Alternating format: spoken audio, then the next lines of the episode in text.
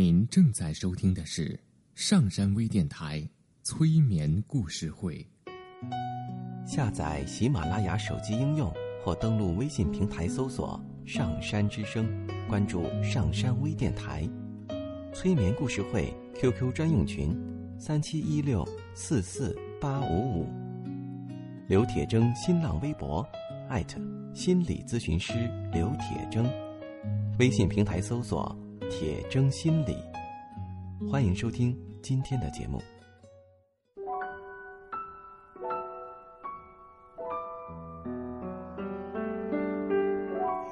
你好，我是铁铮。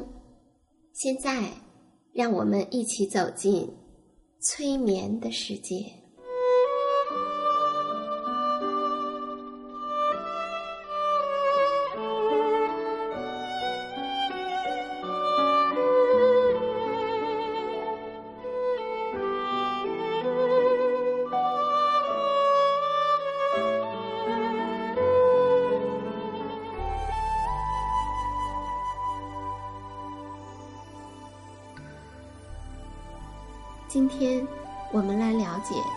是催眠，以及催眠的历史。人们对于催眠有着多重的误解。首先，催眠的目的不是为了使人睡觉。当然，对于睡眠有障碍的人，通过催眠使他放松、焦虑降低，可以起到安眠的作用。但是，催眠状态本身是一种注意力高度集中的状态。在这种状态下，人会接受一定的暗示，因此，事实上，在催眠的时候，并不希望被催眠的人睡着了。所以，我们常常在心理治疗中，都是让来访者坐着进行催眠的。当然，催眠师也没有魔力，催眠师就是普通人，当然是受过一定训练的。不过，即使没有受过训练的人，例如父母、老师、医生或者某些权威，也是很容易催眠别人的，虽然彼此都没有意识到。也有人担心，一个人是否在被催眠的情形下去做那些违背他意愿的事。这个大可放心。首先，没有人可以在违背自己意愿的情况下被催眠。如果我们无法信任催眠师，那么就不可能被他催眠。其次，没有人可以在催眠的状态下被驱使着。做任何在非催眠状态下不会去做的事情，即使是在催眠状态下，被催眠的人也可以选择接受或者拒绝任何所给予的暗示。如果催眠师所做的暗示使被催眠的人感到不适，那么他可以立刻从催眠中出来。因此。我们也不必担心，人们会在催眠中受骗上当。同时，被催眠的时候，人并不是处于恍惚的状态，或者是完全无意识的状态。在催眠状态中，人是清醒和有意识的，只是将注意力集中到了某方面。而忘记了其他方面的一切。催眠并不一定非要进行到深度催眠状态才可以。例如，当你生病时，你对你的病非常关注，那么当医生和你交代疾病的事情时，你可能就已经进入到催眠状态之中了。此外，舞台上表演的，可以把人变成钢板的那一种，虽然那也确实是催眠而不是魔术，但它是为了表演，因此并没有实际的意义。在催眠中，催眠师会有一些暗示，但并不是由催眠师来控制效果，而是把控制和做决定的权利和能力交给被催眠的人自己。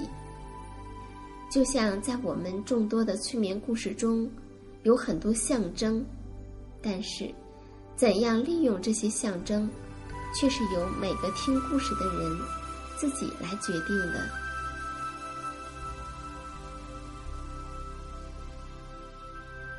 说起来，催眠，它其实有着古老的历史。也许是在公元前三千年，在古埃及金字塔里就有记录。在南美玛雅文化的传说中，中国古代的一些传统宗教中。印度托钵僧的修行记录，波斯的魔法，古希腊人都有催眠的记载。在近代，十八世纪的时候，有一个医学生叫麦斯默。有一次，他亲眼目睹了一位神父用磁铁来治愈病人，他开始对这种现象产生了强烈的兴趣。他从神父那里借来一块磁铁。开始了类似的实践。一七六六年，麦斯默写下了他的博士论文。在论文中，他描述了一种星球作用于人体的能量流。他相信，有一种普遍存在的磁性能量流，遍布在大自然和人体的每一个角落。人体就像磁铁一样，有着磁极。当磁铁接近人体的时候，便会帮助人体实现磁场的均衡和重新的排布。他的理论被叫做动物引力说或动物磁气说，而麦斯默被称为现代催眠之父，他的名字已成为催眠的代名词。他的第一位治疗对象是一个女孩，这个女孩深受歇斯底里症的折磨，并且伴有痉挛、呕吐。间歇性的失明、麻痹，并时常出现幻觉。发病的时候还会发生排尿困难和剧烈的牙痛，还有其他的可怕的症状。在做治疗时，女孩的脚上被绑上磁铁，她的头部周围又布满了磁铁。女孩感到热辣的刺痛从双脚开始上升到髋骨，接着。这种刺痛又变成一阵痉挛，从髋骨两侧上升，经过每一个关节。在经过每一个关节的时候，这种刺痛更变为灼烧一般。经过双乳，流淌进每一根发丝。在磁流流淌全身的时候，在身体的某些部位会停留片刻，变得更为强烈。当他感到自己的全身都被磁力遍布的时候，他的病真的被治愈了。当时的人们相信磁石具有超凡的魔力，他们臣服于这种力量。当磁石被绑在身上的时候，他们认定这些磁石一定会发生他们所期待的结果。一般的，在人们的想象当中。治愈疾病一定会产生强烈的痛楚。通过相信、臣服、想象和期望的力量，一切都如愿以偿的发生了。一阵强烈的痛楚，似乎治愈了心理上的顽症。虽然麦斯默的磁流催眠风行一时，但治疗效果的不稳定，引来越来越多人。去质疑它，并认为其实这种治疗的效果完全是来自于病人的想象，来自于病人对这种磁流的相信和对一切可能发生的奇迹的强烈的期望。事实上，在现代，也曾经把通过磁铁来治病作为一种时尚流行过一阵子。麦斯莫怎么也没有想到。想象会在他的催眠治疗中发挥着如此巨大的作用。最后，他辗转几个国家，被迫在瑞士退休。在他生命的最后几年时光里，他过着孤独悲哀的生活，只是贱货为他的邻居做一些治疗。十八世纪，很多催眠师错误地认为，是催眠师的特殊能力导致了催眠状态的产生，以至于至今还有一大部分的人认为，是催眠师而不是自己才是导致催眠现象的真正原因。到了十九世纪，在一八一五年，巴黎，阿贝法里亚开始他的催眠师生涯。他开始注意到被催眠者的心理状态。他发现，如果当事人不愿意，催眠师就无法让当事人进入催眠状态。他发明了视线固定催眠导入法，这个方法。至今还在被广为应用着。约翰·伊利奥特森是伦敦医科大学的教授。一次偶然的机会，他从阿贝法里亚的一位学生那儿接触到了催眠术的现象，马上对他产生了强烈的兴趣，并且开始学习催眠术。在一八七三年，伊利奥特森。开始在临床上运用催眠术，为病人解除手术时的巨大痛苦，获得了很好的效果。他开始在任何可以运用的场合，不断的实践催眠术的应用。除了运用催眠术在一些大型的手术过程中外，他还运用催眠术直接进行一些病症的治疗。随着他的催眠实践的不断深入。医学界反对的声音也开始越发的强烈。不得已，他离开他所在的大学，并且再也没有回来。在那所大学里，他所做的所有的有关催眠技术的研究成果，全部被清除干净。他成为学术界的孤家寡人。伊利奥特森并没有屈服，他竭尽全力要为催眠技术在医学界。争得一席之地，并为之奋斗了三十多年。詹姆斯·布雷德是一位出色的苏格兰外科医生，他创造了一个为全世界接受的新单词，就是现在催眠的英文单词 “hypnosis”。它来自于希腊语，意思是睡眠。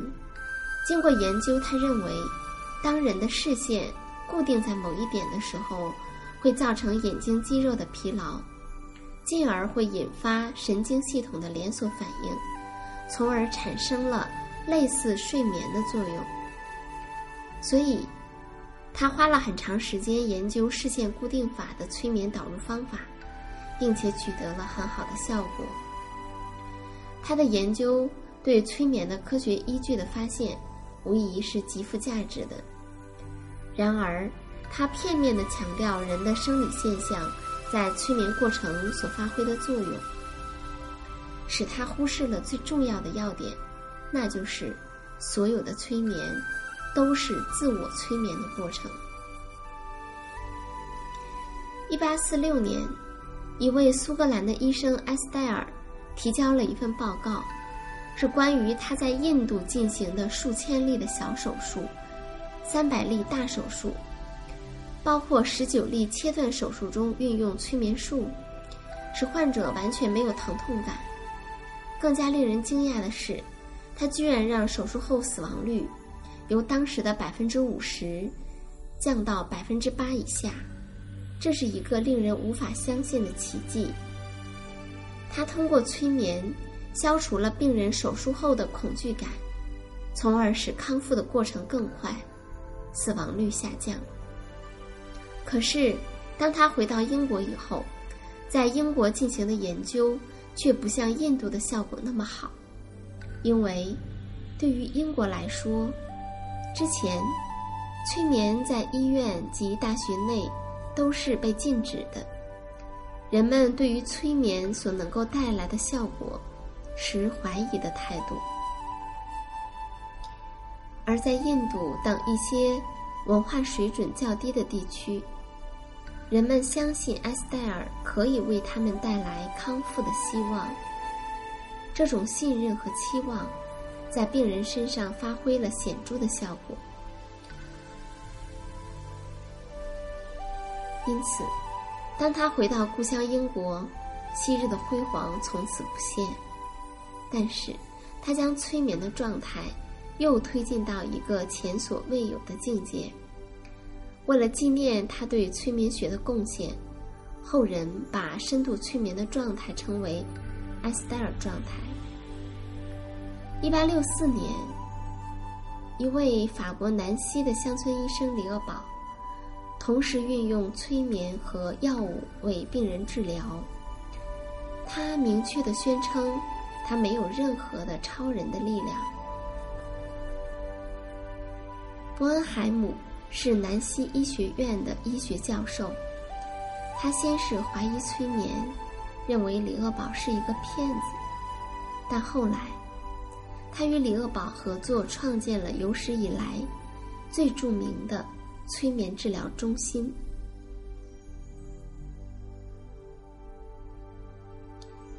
南希学派的观点是，催眠状态的进入过程与眼部肌肉无关，而与当事人的心理状态有关。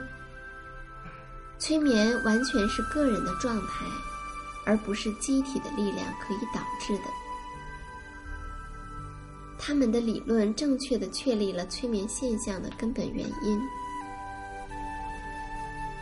结束了一个多世纪以来对催眠的神秘主义和不可知的外衣，让催眠学得以被广泛的认可。十九世纪的催眠大师们为催眠学的发展做出了卓越的努力。到了二十世纪。弗洛伊德等人也都将催眠应用于临床治疗中。而说到催眠，我们不能不说一个人。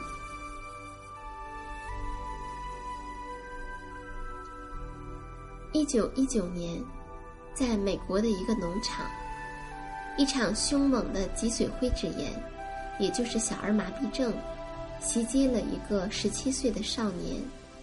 令他全身陷入瘫痪，除了说话和眼球动以外，不能做任何事情。男孩的妈妈请来了三个医生，他们都对他说：“没有指望了，你的儿子活不到明天了。”他们这样对妈妈说，真是太残忍了。于是，这个男孩对自己说。他一定不能让医生们的断言实现。